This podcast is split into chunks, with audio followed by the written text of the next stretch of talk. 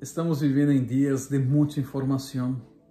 Son tiempos que la información ha bombardeado la humanidad, sea por la televisión, por la internet y por las redes sociales, pero muchas de esas informaciones no son reales. Son informaciones engañosas en la cual han esclavizado mucha gente con mentiras y con temores que no son reales. Pero ¿qué hacer? La palabra de Dios dice, y conoceréis la verdad, y la verdad os hará libres. Conoce la verdad de Dios, y ella te hará libre en tu espíritu, en tu alma y tus emociones.